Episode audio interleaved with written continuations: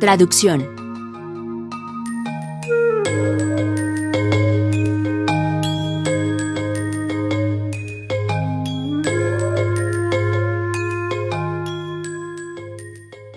En los procariontes, debido a la ausencia de una envoltura nuclear, la transcripción y la traducción ocurren simultáneamente, de tal manera que conforme se va sintetizando el RNA mensajero, los ribosomas se adhieren a él para efectuar la síntesis de la proteína.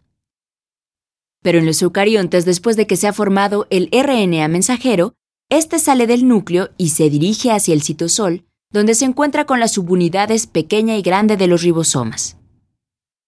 Los ribosomas constituidos por RNA ribosómico y diversas proteínas se unen a la región 5' del RNA mensajero y se mueven hacia la región 3', traduciendo a su paso los codones del mensajero.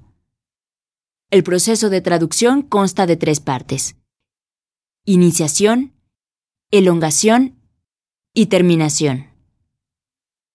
Durante la primera fase se forma un complejo de iniciación, integrado por las subunidades grande y pequeña del ribosoma, que se unen en el sitio del codón de inicio del RNA mensajero y por el RNA de transferencia que se encuentra unido por medio de su anticodón al codón de inicio del RNA mensajero.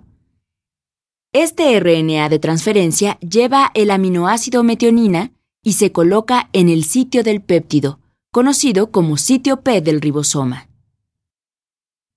La traducción en procariotas y eucariotas se lleva a cabo simultáneamente por muchos ribosomas, formándose una estructura llamada polirribosoma que está formada por los ribosomas unidos al mRNA. Cada ribosoma se une al extremo 5' del mRNA y se mueve hacia la región 3', de tal modo que conforme se desplaza, el péptido que sintetiza va creciendo progresivamente.